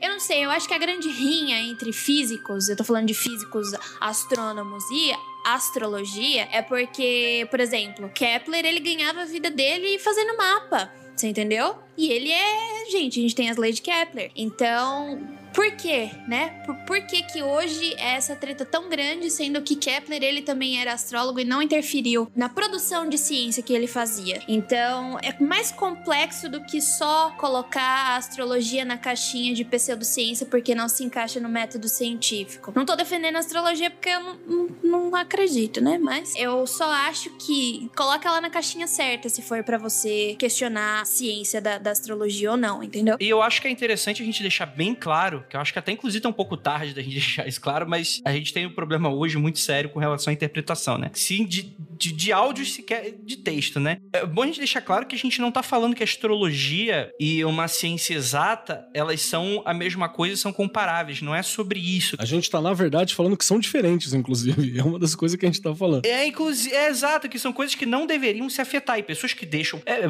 poxa, um religioso ele não pode ser um bom cientista? Então, cara, desculpa, você vai jogar fora 90% do que a, do, dos ombros do gigante que a ciência até hoje se colocou, né? E por causa disso, a ciência não é melhor que. A religião não é melhor que a ciência. Ou a, nada é melhor do que ninguém aqui. Essa é a questão. Essa galera da divulgação científica, uma certa galera da divulgação científica, precisa parar, precisa sair um pouco do século XIX de achar que, ah, nossa, porque 2020 ainda tem gente que acredita em astrologia. Olha o pedestal que a pessoa tá se colocando com relação a outras pessoas. E ninguém aqui tá falando que é certo, por exemplo, numa vaga de emprego, tipo, o cara tirar todas as pessoas diárias da sala, saca? Tipo, inclusive, eu acho que nem, nem pode fazer isso, né? Você não pode fazer esse tipo de discriminação dessa maneira. Mas mesmo esse negócio da vaga de emprego, por que que as pessoas não acham aceitável, né? Perguntar o signo, ou coisa do mapa astral, qualquer coisa assim, na hora de contratar alguém, mas elas acham aceitável dar um teste de personalidade desses sabe? Que a gente estava falando que o Keller mencionou. Tipo, eles são testes que foram elaborados justamente com essa finalidade. São testes que eles vêm justamente para tentar ajudar as empresas a otimizar os seus recursos humanos e continuarem lucrando mais, né? E, e assim, eles não são testes que fazem. Né? Enfim, a gente já falou vários problemas desses testes, né? Mas eles são testes que também trabalham com arquétipos, também trabalham com coisas assim. E agora, assim, é muita ingenuidade você achar que um teste dele vai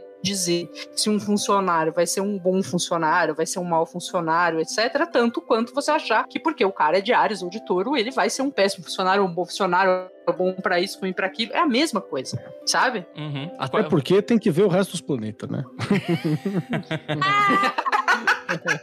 Não dá pra ser só sol. Vai que tem uma Sesc quadratura ali, né? Pô. Exato. Né? Complicado. Então a gente tem que, na verdade, a gente vai fazer uma triangulação. A gente vai montar aqui, vai ser um Myers-Briggs, utilizando a astrologia, utilizando a casa do Harry Potter. E aí, dentro dessa trilogia, a gente vai tirar uma média, e aí vai ser exatamente a personalidade da pessoa. Que também é essa coisa também, né? A astrologia é, é, é, é um conceito muito amplo, né? Quando a gente tá falando sobre, sobre Me astrologia...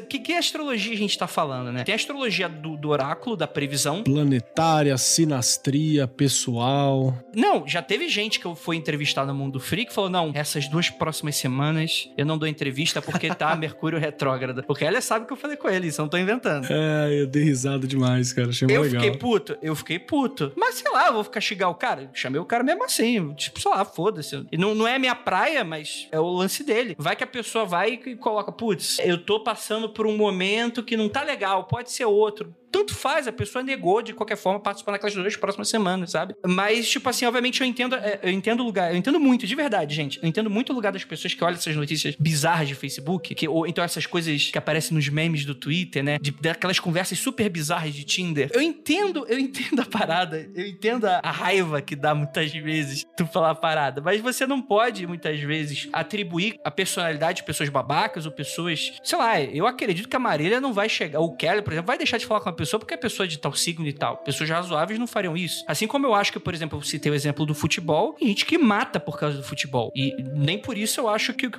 é um esporte retrógrado. Talvez eu acho pouco, talvez, não sei. Eu tô pensando ainda. Mas brincadeiras à parte. É importante saber que a coisa é uma coisa e o uso que se faz da coisa é outra coisa.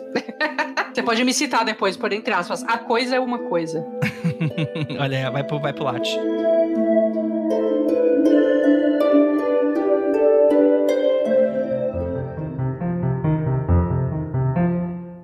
Jay, vamos, vamos fazer um bem bolado aqui. É, você separou algumas perguntas que tem sobre isso pra gente fazer aqui pros nossos mestres ascensos da astrologia? Eu separei perguntas, mas perguntas pessoais minhas, de que eu não entendo, por exemplo. Separei perguntas minhas. Gostei disso. É. Vai ser uma consulta. Assim, é coisas que eu não entendo porque eu não entendo de astrologia.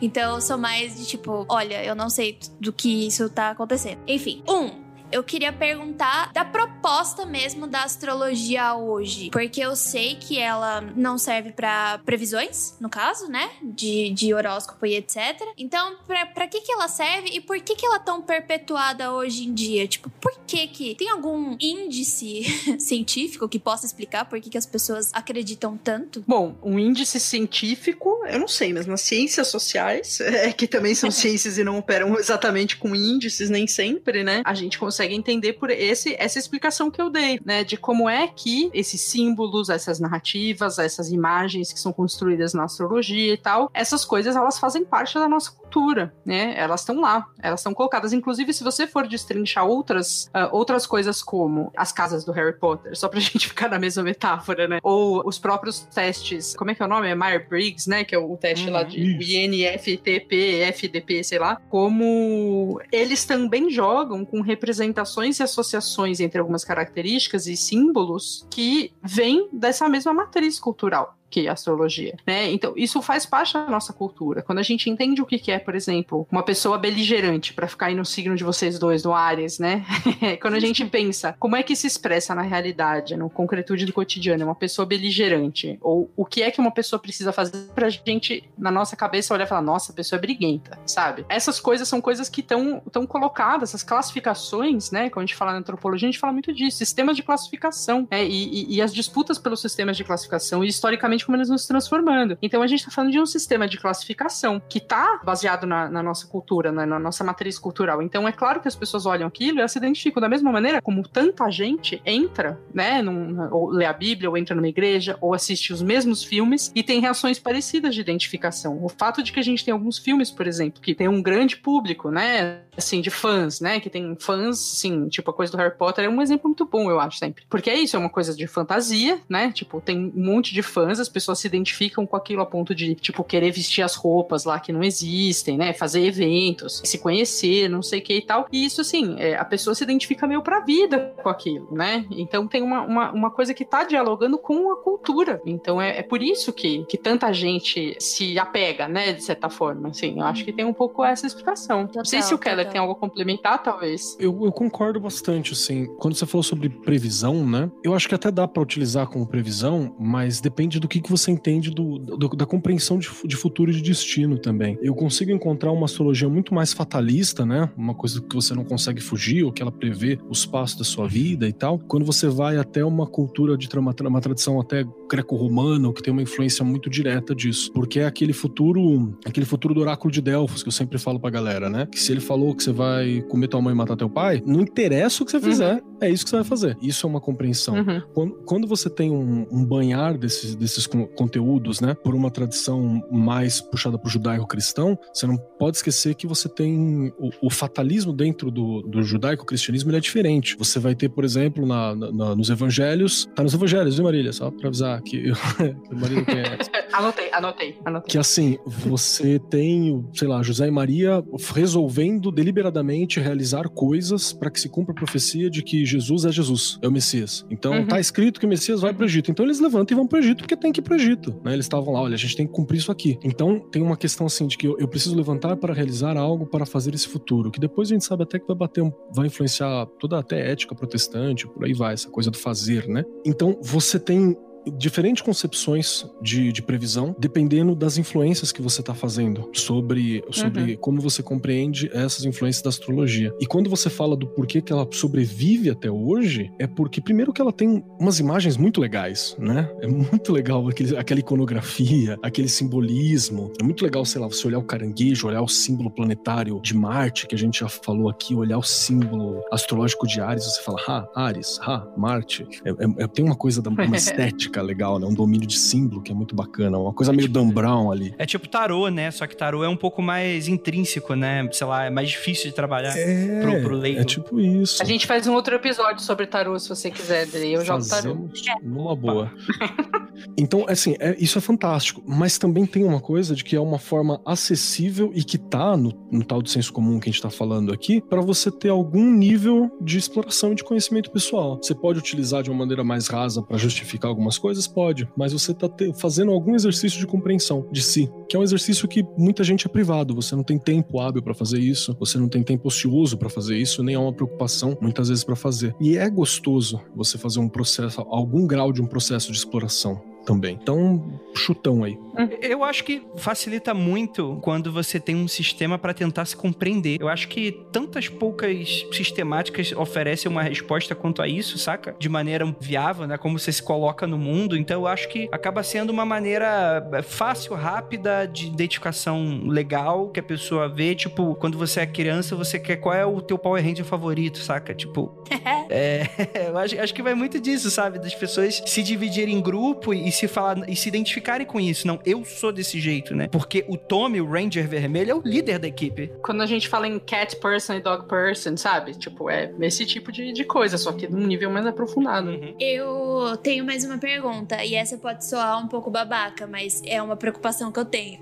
a gente sabe que o universo tá morrendo. Se vocês não estão sabendo, estão sabendo agora. Ele também Alguns planetas eles vão criar anéis e alguns outros planetas vão deixar de ter anéis. Por exemplo, Saturno tá deixando de ter os seus anéis. Na verdade, a gente tá num período muito sortudo de ver os anéis de, de Saturno. E Marte, ele vai, vai ter anéis por conta da destruição das duas luas que ele já tem, né? E pelo que eu entendi, a posição e os planetas é o que influencia no mapa astral, falando da astrologia no caso. E outra coisa são os símbolos das constelações, que são o que eu já falei em, em outro episódio. As constelações foram feitas por nós, né? Se você for pro espaço, não tem constelação que dê certo. São várias estrelas e é isso aí. E conforme o tempo vai passar, algumas estrelas vão morrer e elas não vão existir mais. E como é que vai ficar a astrologia nesse caso? Ó, eu, como socióloga, acho que a pergunta nem faz sentido como pergunta, assim. Porque. Não, é verdade, é tá verdade. desconectado das- dos astros já, né? Não importa, já tá desconectado. Porque quando a gente fala da posição de um planeta no céu, no céu do mapa astral, que a gente chama de céu, não é o céu real, né? Não é o universo, não é tipo a Via Láctea ou a galáxia, enfim, não. É, é o céu do mapa astral, é uma metáfora, uma representação, uma interpretação humana, uma representação, um, um- um trabalho de arte é, do, sobre uma ideia de céu, né? Então é uma metáfora. A astrologia ela é uma- um articulado de muitas metáforas, né? Tá, mas por que quando a posição dos planetas, um planeta fica retrógrado, as pessoas entram em crise existencial? É, é essa a minha questão. Eu Acho que o Keller explica melhor, mas é que não é retrógrado no sentido de que ele realmente lá no céu ele está andando pra trás ou em outra posição, sei Minha lá. vida é uma mentira. É, de- é no mapa mesmo. Keller, É. acho que você consegue explicar melhor que eu. Ela é uma proposta de falar assim, ele tá retrógrado na mapa astral, ele é uma figuração de um micro-universo que seria você. Essa é a ideia. A ideia é que esse micro-universo, ele é a tua estrutura. Pelo menos essa é a visão, eu vou dizer moderna, mas eu tô falando renascimento do mapa astral. Você é esse micro. Assim, é, above so bello, né? Cima está embaixo e tal. Então, ele- aquele ali, ele é você. Então, ele tá retrógrado. Existe essa ideia do retrógrado para todos, né? E ok, tudo bem. Mas existem a como que tá para você naquele mapa. Então, por exemplo, você tem o período da Revolução de Saturno. Revolução, por exemplo, é uma palavra que ela hoje ela tá nas ciências sociais, hoje ela tá na história, mas ela é uma palavra originária da astrologia, que era para falar uma coisa que é você não, não tem o que fazer. Você não tem, ela vai vir e ponto final, e vai passar por cima de quem estiver no caminho. Essa é a função. Então, por exemplo, o retorno de Saturno, que é como se fosse uma, uma colheita, uma- um cortar dos excessos, né? Esse é o processo. Ele vai vir para cada um no seu momento, ele não vem para todos. É como Saturno está representado para você. É quando vem o teu retorno de Saturno naquele, naquela situação. Não tem mais nenhuma conexão com o céu físico que a gente está trabalhando aqui. Nenhum. Tanto é que a representação clássica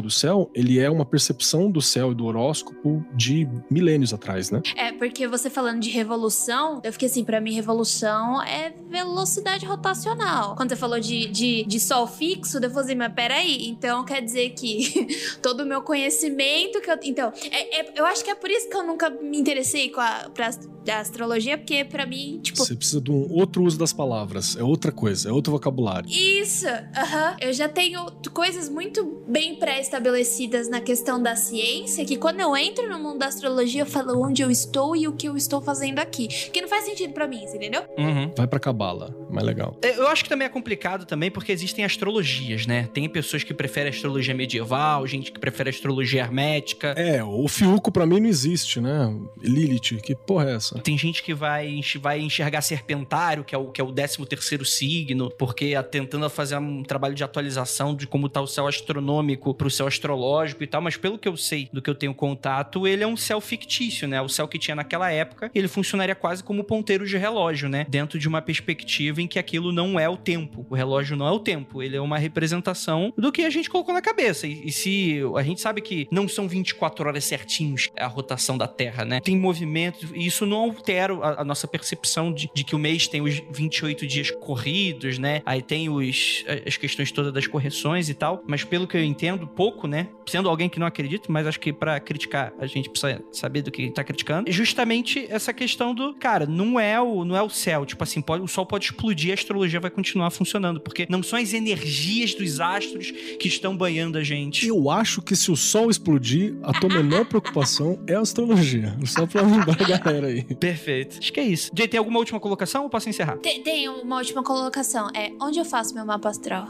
Zoeira, brincadeira, gente. Passa os dados que eu calculo pra você. ah, é nóis. Eu tô sentindo que tá vindo um mapa astral aí de novo integrante do Mundo Freak, né? Que eu tô. Olha lá, ó, astro, astro.com.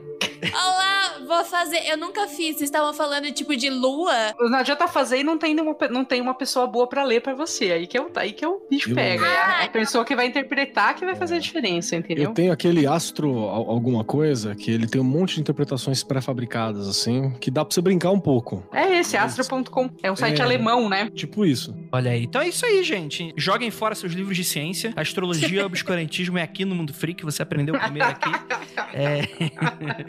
Brincadeira, gente. Ah lá, passei, passei uma hora e 35 aqui falando de ciências sociais, tipo assim, Não dando um uma negócio aula de antropologia e o cara fala que não tem ciência. Mas ciência social é ciência mesmo? Isso não é coisa de esquerdista que quer. Vamos fazer outro programa só pra isso. Vamos. É que a gente tá numa situação tão, tão de treva, assim. Nossa, no- mano, No sim. sentido pesado, Trash. que nós aqui do Mundo Freak temos que fazer programas elogiando a ciência, falando como ser Foda, razoável. né, meu? Não, é dizendo que a Okigahara no Japão, ela é, se faz um, um- um escândalo em cima, mas o importante é a gente cuidar da saúde mental. A gente tá fazendo o oposto Mano. do que a pessoa que olha pra fotografia vê que a gente faz. Afinal, nós estamos num podcast de quê, Andrei? Ciência. Né, que é o Ciência Cash. A gente vai. SciCash, fica de olho aí que se vocês não registraram o nome, eu vou registrar, hein? Vocês ficam de olho aí. Porque teve, inclusive, um divulgador de ciência que tava aí no Twitter esse dia. Eu não vou falar quem é. Ah, eu sei. Então é isso. Fiz esse podcast só pra dar esse, essa reversal aí, porque Não, eu sou uma deve, pessoa deve rancorosa. ser. Esse aí deve ser câncer com ascendente escorpião, né? Não entendi.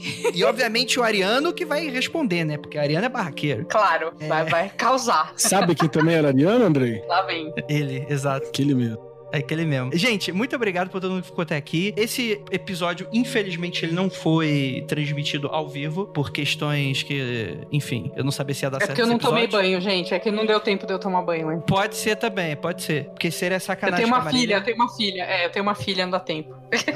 Mas gostaria muito de agradecer a audiência de vocês e muito obrigado. Dúvidas, sugestões com muita educação. Não dispenso fazer um outro episódio com algumas dúvidas de vocês, se for o caso. Pode ser também de eu levar esse- essas dúvidas também pro Magicando, que eu acho que é o momento em que a gente trata mais sobre essas esoterices meio doidas aí, que o pessoal que é cético finge que não, que não escuta, mas eu sei que escuta no, no escurinho do quarto, só porque fica rindo da nossa cara. É, e é isso. Marília, você tem algum jabá pra fazer? Algum lugar que o pessoal te encontra? Jabá, arroba Marília Moscou, é, Twitter, Instagram, Facebook eu não uso mais há muito tempo, tá lá morto meu Facebook, então nem adianta entrar muito, mas é, Twitter e Instagram eu uso bastante, arroba Marília Moscou. Eu dou cursos de várias coisas e tá tudo sempre no meu site, que é mariliamoscou.com.br. Ali vocês encontram um grande panorama de tudo que eu ando fazendo, e eu tenho feito uma newsletterzinha também, mas acho que o endereço tá lá no site, então melhor deixar aqui só o site mesmo, que é mariliamoscou.com.br, lá tem um pouco de tudo que eu faço, que não é pouca coisa. Beleza. Show de bola, Marília. Muito obrigado por aceitar o convite. Eu gente, foi muito legal, tô muito feliz. Ah, que massa, legal. Beijo pra minha mãe e pro meu pai e pra você, Xuxa. o Andrei é a Xuxa. Eu sou a Xuxa, preta e gordinha. Nado nas cartinhas dos ouvintes. Então, gente, pra vocês querem contato da Marília também, eu vou deixar toda vez que tem um participante, você clica no nome dele ou você vai levado pro Twitter. Eu vou colocar aqui o site da Marília, que vai dar tudo certo aí pra vocês. E, Kelly, Jace, querem fazer uma mensagem final, um jabá? É, não, faça um mapa astral. Eu nunca fiz, eu vou fazer hoje pra ver como é que é. É nóis. Olha aí, ó. Depois vai ter um episódio que vai ser só a Jay contando como foi fazer uma astral. Daqui a uma semana eu vou ver a Jay com um turbante na Avenida Paulista fazendo. Bola de cristal. Nem dá, gente, porque pelo visto eu vou ter que reaprender tudo, porque não se encaixa em nada do que eu sei, então não. É isso aí, gente. Então é isso. Eu muito obrigado pra todo mundo que ficou até aqui. E aquilo, não olhem para trás.